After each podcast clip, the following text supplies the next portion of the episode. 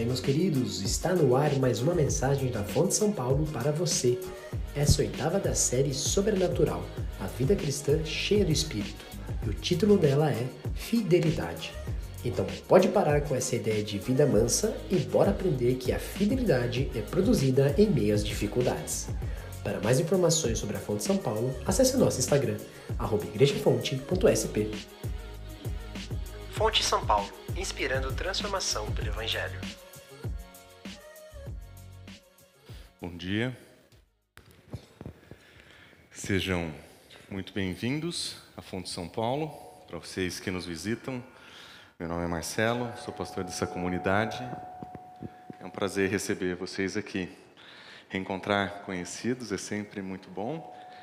Rever amigos de longa data também. Sejam todos muito, muito, muito bem-vindos. Nós estamos estudando os frutos do Espírito. À medida que nós olhamos para o texto de Gálatas, capítulo 5, versículo. À medida que nós olhamos para o texto de Gálatas, capítulo 5, nós encontramos virtudes que o Senhor espera produzir em nossas vidas. O que nós encontramos em Gálatas capítulo 5 não são somente uma lista de virtudes que nós precisamos desenvolver, nós encontramos uma lista de virtudes que o Senhor quer desenvolver nas nossas vidas. O fruto do Espírito, diferente das obras da carne, não é aquilo que nós produzimos, mas, na verdade, é aquilo que o Senhor quer produzir em nós. E nós percebemos que muitas dessas virtudes têm a ver com os relacionamentos interpessoais, que tem a ver com a ética da nossa vida. E em cada um desses pontos nós encontramos a suficiente informação sobre o que nós precisamos aprender com o Senhor, a partir daquilo que a Escritura nos ensina para cada um desses frutos, ou para cada um dos, dos resultados da ação do Espírito na nossa vida. Hoje nós vamos observar um desses frutos do Espírito que normalmente nós não associamos com o Senhor.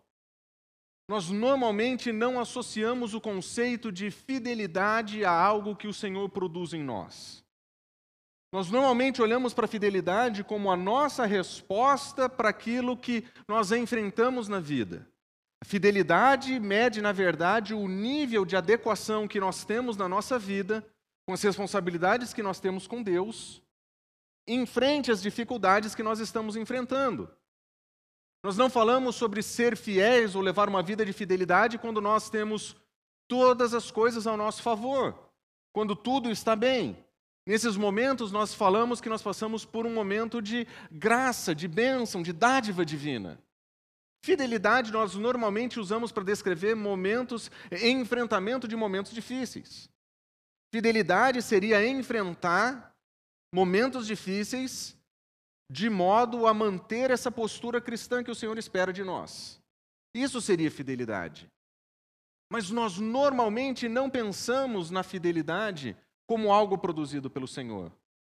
Nós afirmamos que fomos salvos pela graça, nós afirmamos que fomos redimidos por Cristo Jesus, que os méritos estão todos em Cristo Jesus, mas quando nós falamos da nossa vida com Deus, nós colocamos todas as nossas virtudes sobre as nossas responsabilidades.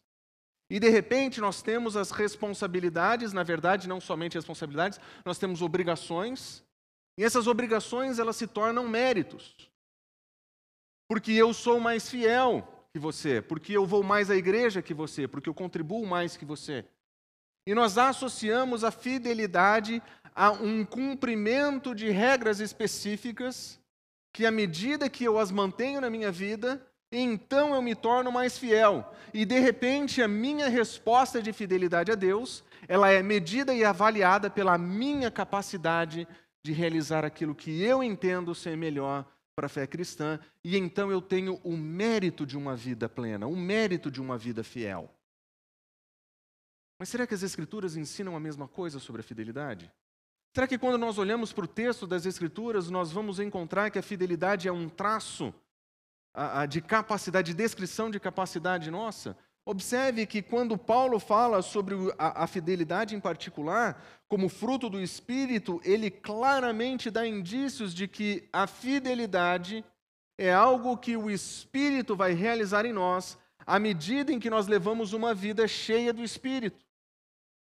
Quando nós olhamos para as Escrituras e nós percebemos que uma vida cheia do Espírito é uma vida que manifesta sua identidade e semelhança com Cristo Jesus, nós começamos a entender um pouco melhor o que é que Paulo poderia estar dizendo quando ele descreveu a fidelidade como um fruto do Espírito.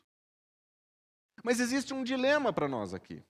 Quando nós olhamos esse texto, dependendo da tradução que você tem nas suas mãos, você vai encontrar que o fruto do Espírito é ou fé ou fidelidade.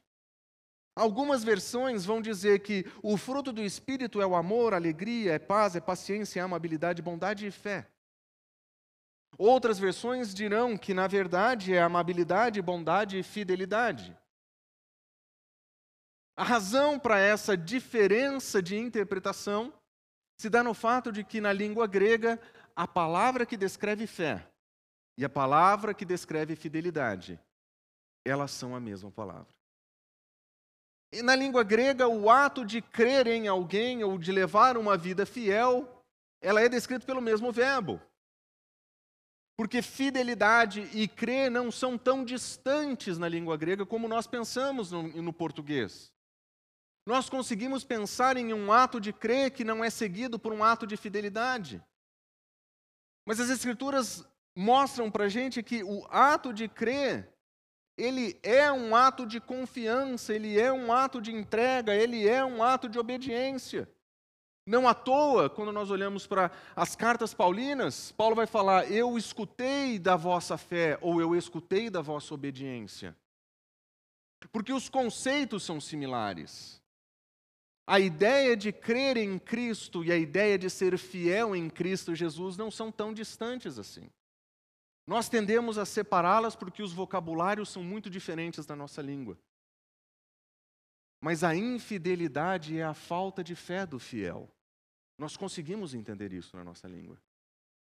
É a falta de crer que Deus pode providenciar algo, ou prover, ou sustentar, nós tratamos a infidelidade como uma prática equivocada da fé. Porque a prática correta da fé é uma prática de fidelidade. Mas quando nós olhamos aqui, o fruto do Espírito é amor, alegria, paz, paciência, amabilidade. Paulo tem em mente exclusivamente a fé? Ou Paulo tem exclusivamente a fidelidade? Será que ele divide os conceitos aqui? Nós sabemos pela própria teologia de Paulo que ele não tem problema em dizer que a fé é uma dádiva divina. Se você lembra de Efésios capítulo 2, você pode ler a, a, o texto comigo que diz: Vocês são salvos pela graça por meio da fé, e isso não vem de vós, é um dom de Deus. Se você olhar para esse texto, você vai perceber que tanto graça quanto fé são substantivos femininos. Mas o pronome relativo, isso que faz referência, ele é neutro. O que provavelmente Paulo tem em mente é que tanto a graça é uma dádiva divina, quanto a fé é. E o processo de uma salvação, que é graça de Deus, e é fé como resposta, é um presente divino, é uma dádiva de Deus. O que significa que Paulo não tem nenhuma dificuldade em sugerir que o nosso ato de responder em fé aquilo que ele apresenta para nós no Evangelho em Cristo Jesus. Até mesmo essa resposta pode ser uma dádiva de Deus. Em outras palavras, não seria muito difícil para nós Lemos o texto de Gálatas capítulo 5 e entender que ele está falando que a nossa própria fé seria uma resposta da ação de Deus nas nossas vidas. Uma obra do Espírito, afinal, é o Espírito que convence o mundo do pecado. É o Espírito que testifica a verdade a respeito de Cristo Jesus. Nós não teríamos problemas com isso. Mas observe como Paulo fala sobre a fidelidade. Quando ele descreve para os irmãos de Éfeso a postura de guerra que eles têm que ter para enfrentar a vida cristã, ele usa a metáfora de uma armadura. Ele diz que o cristão ele precisa ter uma armadura, ele precisa estar pronto, porque o embate é certo. Nós não estamos guerreando contra a carne, mas os principados desse mundo e dessas as potestades que governam esse mundo nos colocam em uma situação de guerra. Nós precisamos estar atentos. E ele diz o seguinte: vistam a armadura de Deus. Vocês precisam estar prontos para o embate. Mas ele diz: para que vocês fiquem firmes contra as ciladas do pecado. existe uma postura de firmeza nesse processo, de resposta para a manutenção de uma vida cristã. Ele diz: vistam toda a armadura para que possam resistir o mal. Firmeza, fidelidade. E ele completa: assim mantenham-se firmes com o cinto da verdade, firmeza, resistência. Paulo está dizendo: a responsabilidade de enfrentar os poderes do mal que estão nesse mundo exigem preparo, exigem empenho, exigem um vestir, um cingir.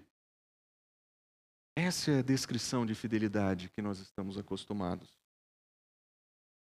Mas observe que quando Paulo fala sobre o fruto do Espírito, em todas as outras características, todas as outras características que nós vemos aqui, são características que o Espírito desenvolve naquele que creu, naquele que já é cristão.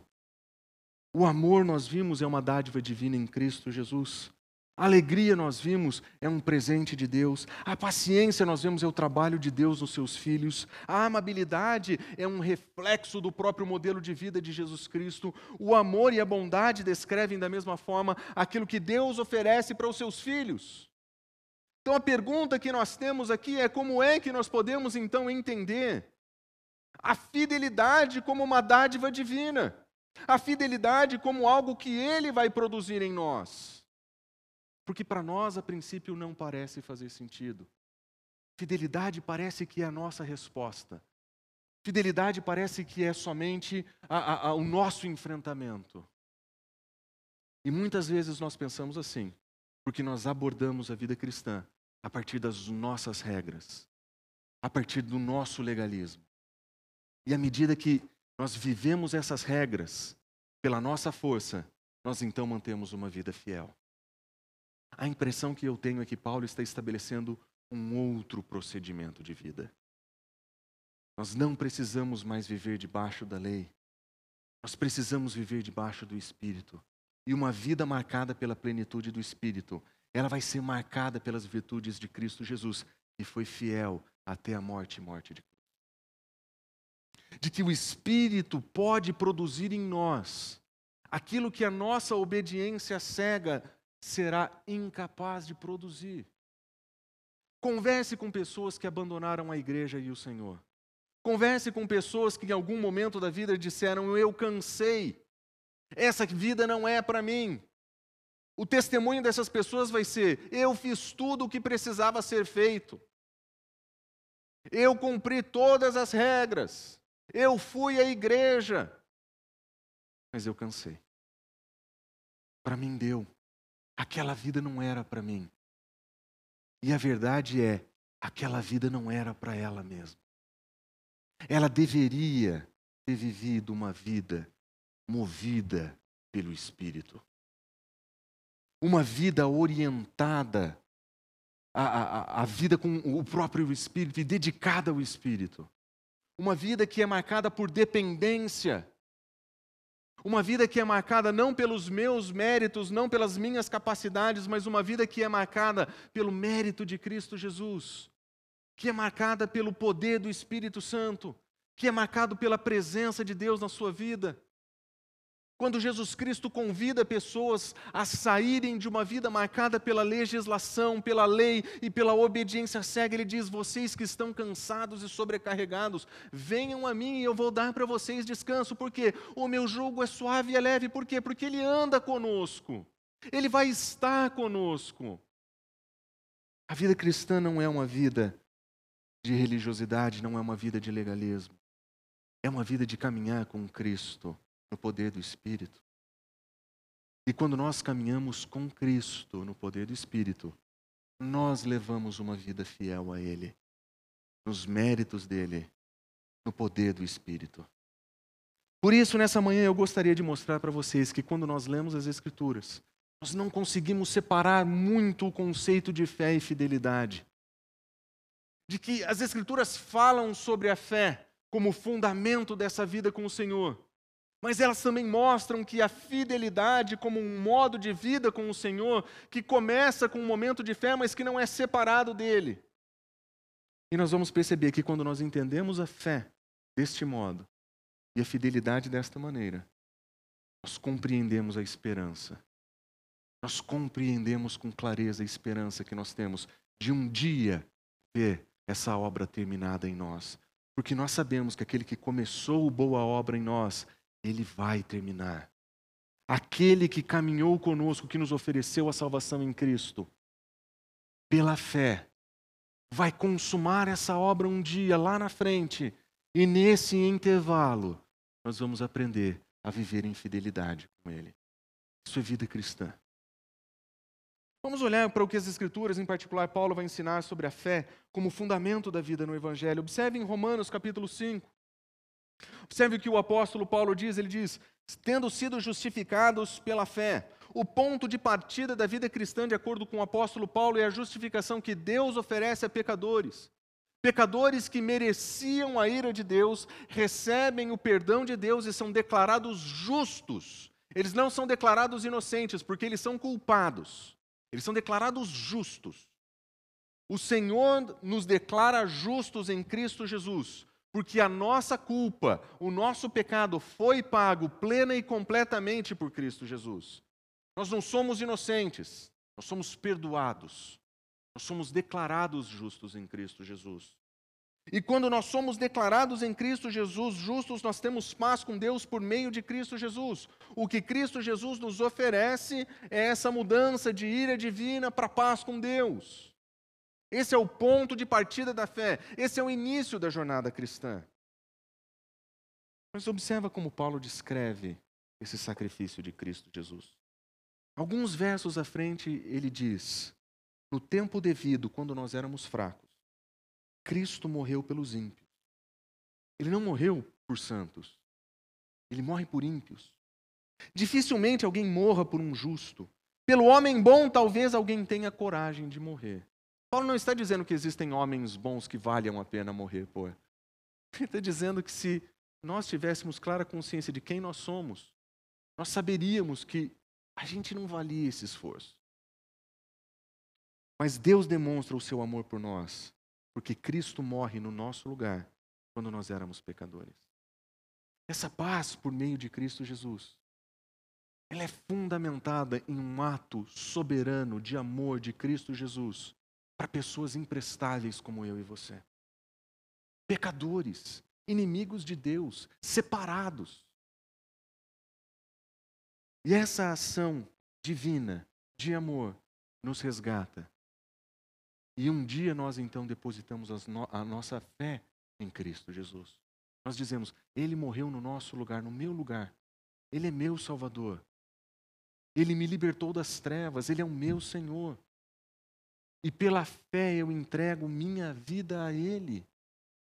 Mas a fé das Escrituras não é somente um entregar-se a Cristo, é um confiar em Cristo. Semana passada, eu e Natan, nós estávamos fazendo um estudo do catecismo da nova cidade e nós entramos nesse assunto sobre o que é que é ter fé. A ilustração que eu usei para tentar ajudá-lo a compreender foi o seguinte: imagine que exista um prédio muito grande. Entre esses dois prédios, uma corda, um cabo de aço. E ali nós tivéssemos a pessoa descrita como a, a melhor pessoa, a pessoa mais capaz do mundo para andar de maneira equilibrada em cima desse cabo. Perguntei, Natan, você acredita que esse homem atravessaria de um prédio para o outro equilibrado naquele lugar? Ele disse, claro, ele é a melhor pessoa em equilibrar. Ele é um equilibrista. Eu falei, você acredita nisso? Acredito. Se ele oferecesse para você a oportunidade de ir amarrado nas costas dele, você iria? De jeito nenhum. Eu falei, por que não? Porque eu não tenho coragem de enfrentar isso daí. Falei, por que você não confia? Ele falou, eu não confio. Falei, essa é a diferença entre saber alguma coisa e confiar. Fé que Cristo morreu no nosso lugar, qualquer pessoa pode dizer que tem, no sentido de eu reconheço que isso aconteceu assim, e eu reconheço que isso é muito bom. Mas eu confio a minha vida nas mãos de Cristo Jesus, para que Ele me leve de um prédio ao outro, como aquele que começa a boa obra e que vai terminar essa boa obra? Isso é crer em Cristo Jesus. A fé que o Evangelho nos ensina não é somente uma fé de eu sei que algo aconteceu, é eu entrego a minha vida a essa pessoa que me salvou, que me resgatou e que vai completar essa obra um dia, quando Jesus Cristo voltar.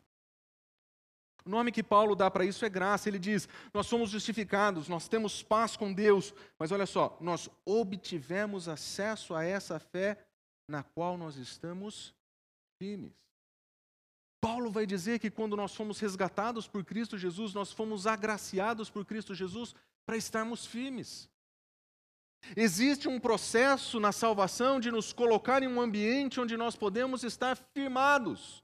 Nós somos colocados agora em uma nova plataforma e nós estamos firmes.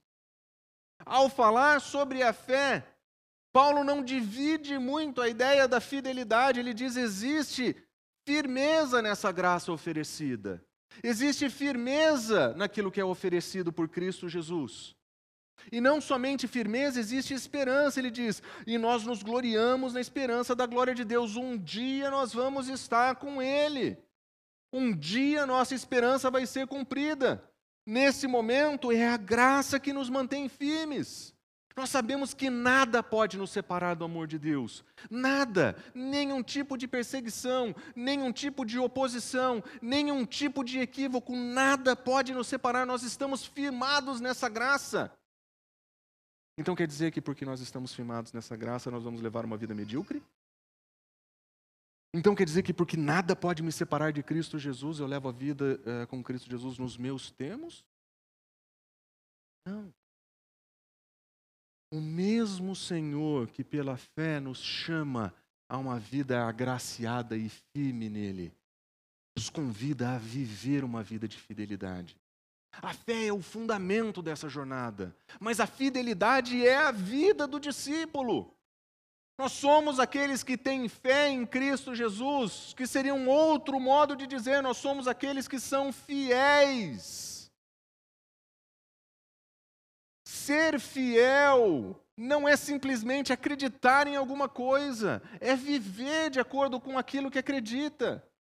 Nós somos cristãos, nós somos seguidores de Cristo, nós temos fé no nosso Senhor e nós somos fiéis a Cristo Jesus. A fé e a fidelidade não são tão distintas assim. E aquele Deus que nos resgatou, que nos redimiu, que nos alcançou, ele também nos convida a uma vida de fidelidade com Ele. Como é que nós vamos viver uma vida de fidelidade com o Senhor Jesus? Ou por que, que eu precisaria viver uma vida de fidelidade com Cristo Jesus? Em Romanos capítulo 5, Paulo responde essa pergunta de uma maneira muito impressionante. Ele diz: Nós não nos gloriamos somente na esperança que nós temos, nós nos gloriamos nas tribulações. Essa vida de firmeza que o Senhor nos deu não é uma firmeza sem oposição, não é uma firmeza sem perseguição, não é uma firmeza sem antagonismo. Nós temos na graça de Deus o suficiente para enfrentar essas, eh, esses problemas que nós vamos enfrentar, sofrimentos que nós vamos enfrentar. Nós temos suficiente graça para isso. Mas nós vamos enfrentar tribulações. Dependendo da versão que você lê, a palavra é sofrimento. Nós vamos enfrentar sofrimento. Dependendo da tradução que você lê, nós vamos enfrentar provações. São diferentes termos em português que tentam trazer à tona o tipo da oposição que nós vamos enfrentar. Tribulação parece ser a mais genérica, ou talvez a mais geral. Tribulação poderia descrever qualquer tipo de oposição ou opressão. Sofrimento mais específico, como quem diz, nós vamos enfrentar dores nessa vida. Nós temos graça suficiente para enfrentamento dessas coisas, mas nós vamos passar por ela. Quando Paulo escreve sua carta aos Filipenses, ele deixa uma pequena nota a respeito da sua perspectiva a respeito daquela igreja. Observe, a vocês foi dado o privilégio não somente de crer, mas também de sofrer. O verbo crer aqui é o mesmo verbo para descrever fidelidade. crer em Cristo Jesus, confiar em Cristo Jesus, é um grande privilégio. Vocês receberam esse privilégio. Mas vocês também receberam o privilégio de sofrer por Ele. O sofrimento por Cristo Jesus é um privilégio da fé. É um privilégio da vida cristã. Por isso que nós precisamos estar firmados na graça. Por isso que nada nos separa do amor de Deus. Porque vida cristã não é uma vida simples, não é uma vida fácil, é uma vida de constante oposição.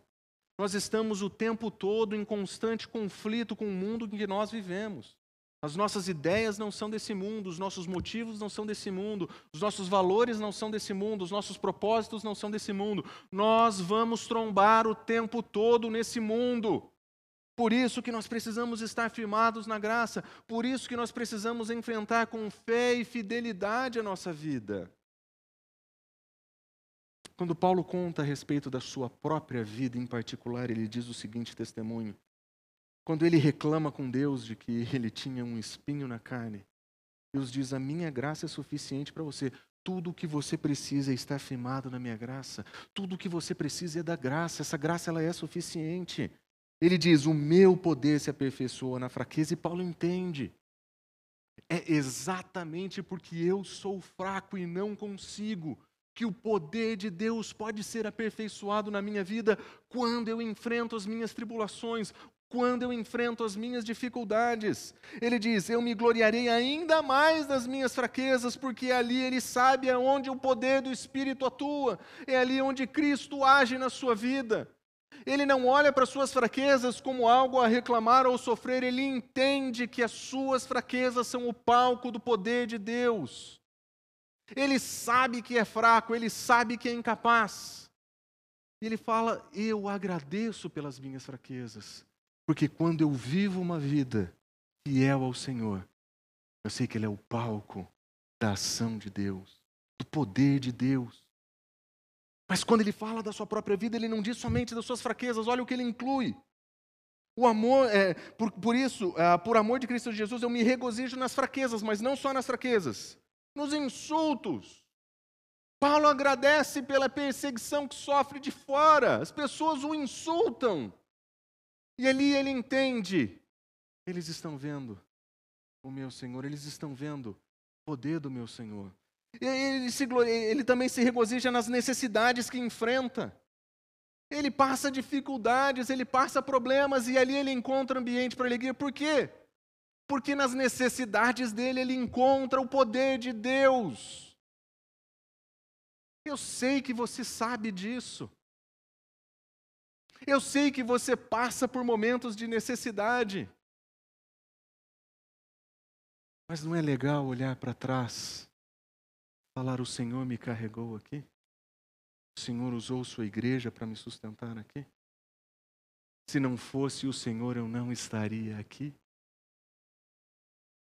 Porque as necessidades são palco para o poder de Deus. Nós não precisamos ter vergonha de passar necessidades. Nós não precisamos nos envergonhar dos enfrentamentos da vida, dos insultos recebidos.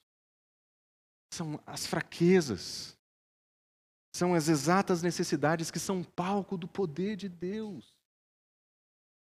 Uma resposta branda diante de um insulto é poder de Deus. Uma resposta grata diante da necessidade é poder de Deus nas perseguições e nas angústias. Paulo entendeu, é na fraqueza dele que o poder de Deus é forte. Ele entendeu que é na fraqueza que Deus pode agir para que ele seja forte. O alerta para nós é que nós queremos ser fortes, nós queremos ter poder, nós queremos ter controle, e nós não permitimos que o Senhor trabalhe nas nossas vidas. Nós queremos que o Senhor e o seu poder fiquem longe enquanto nós resolvemos os nossos problemas e os nossos dilemas. Os insultos eu não levo para casa, as necessidades eu resolvo, as perseguições eu dou um jeito, as angústias eu curo de outra forma.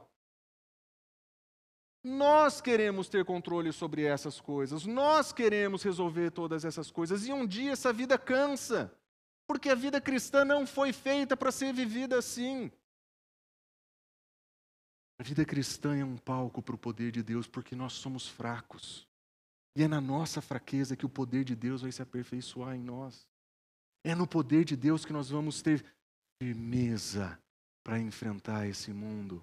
É no poder de Deus que nós vamos viver de maneira fiel. Isso é fidelidade. Nós não podemos inverter o modo de vida da vida cristã. É a nossa fraqueza o palco da força de Deus.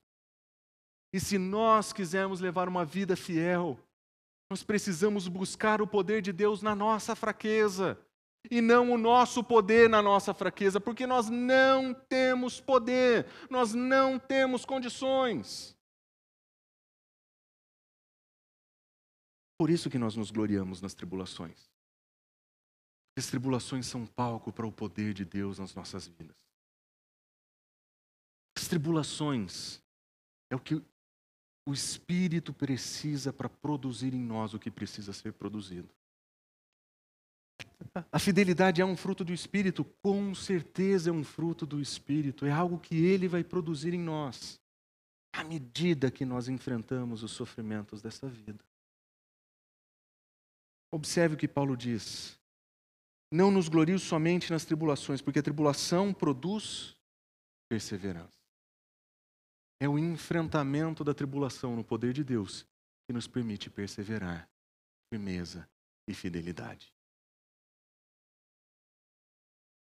A tribulação é o palco para o poder e um ambiente para o desenvolvimento da perseverança. É Deus quem dá, é Deus quem cuida. E se nós quisermos resolver no nosso poder, nós vamos cansar. Somos fracos, mas no poder de Deus nós podemos enfrentar. Observe o que Tiago diz. Basicamente a mesma coisa. Ele diz: Considerem motivo de grande alegria o passarem por diversas provações. Por quê? Porque a provação da sua. O que é que é que nós estamos sendo provados aqui? Nós estamos sendo provados na nossa fé? Ou nós estamos sendo provados na nossa fidelidade?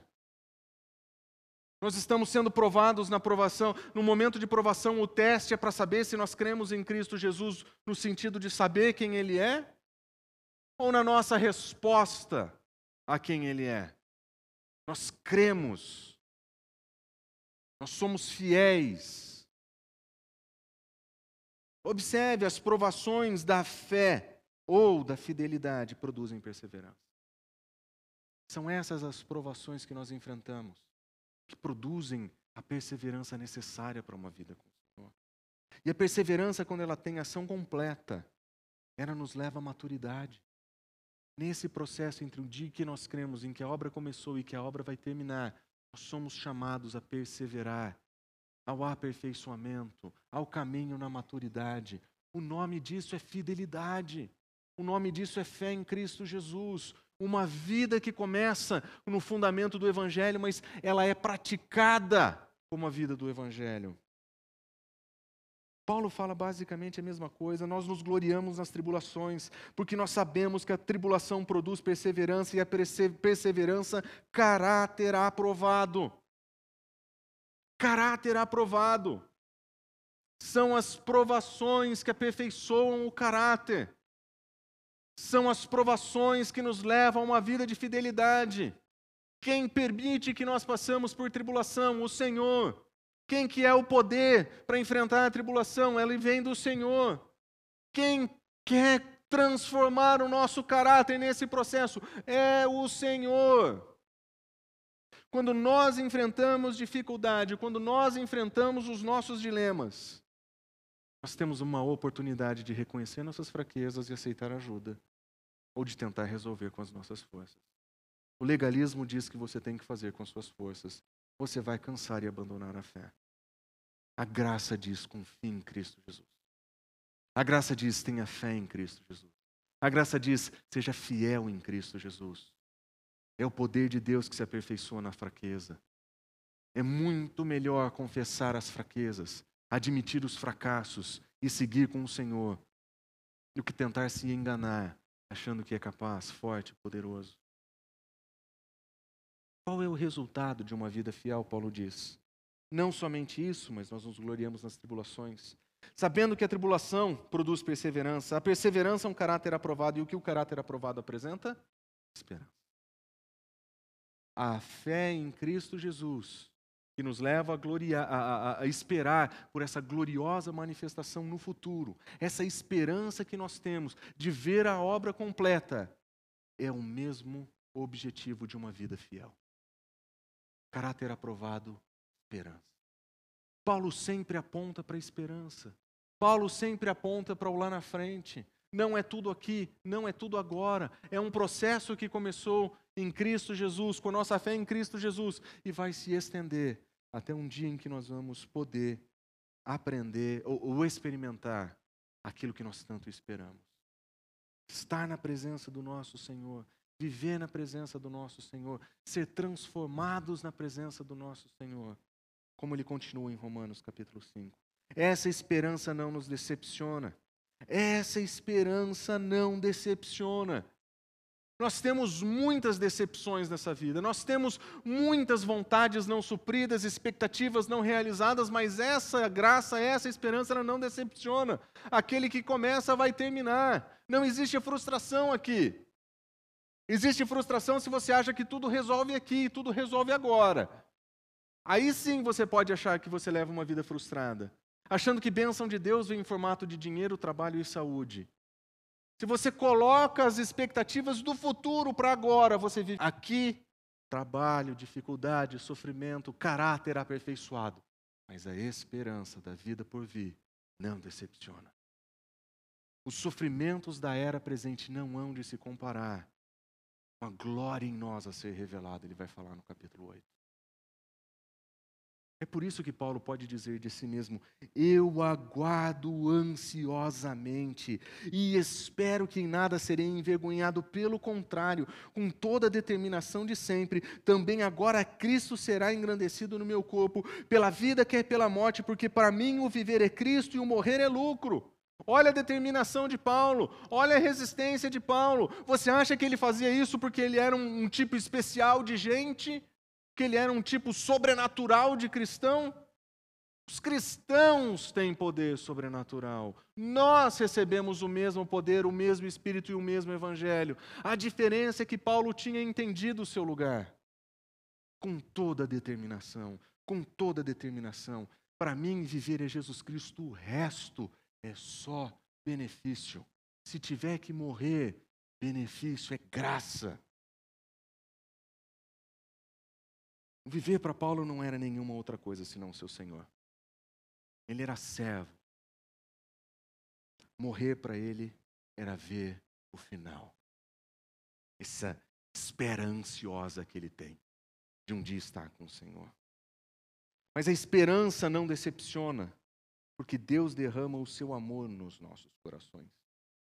É muito interessante como esses conceitos de fé, fidelidade, e amor andam juntos nas Escrituras. Olha como Paulo em Gálatas usa esses mesmos conceitos. Pois é mediante o Espírito que nós aguardamos pela fé. É o Espírito que vai nos fazer esperar pela fé. E a justiça, nossa esperança, porque Cristo Jesus, nem circuncisão, nem incircuncisão tem efeito. O que é que tem efeito para o Senhor Jesus Cristo? Fidelidade que atua por amor.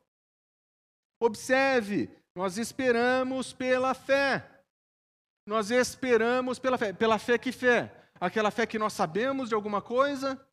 Ou aquela fé que manifesta uma confiança e um compromisso? Nós esperamos. Ele diz: o que importa para Cristo Jesus é fidelidade por meio do amor. Esse é o que importa. Fidelidade por meio do amor.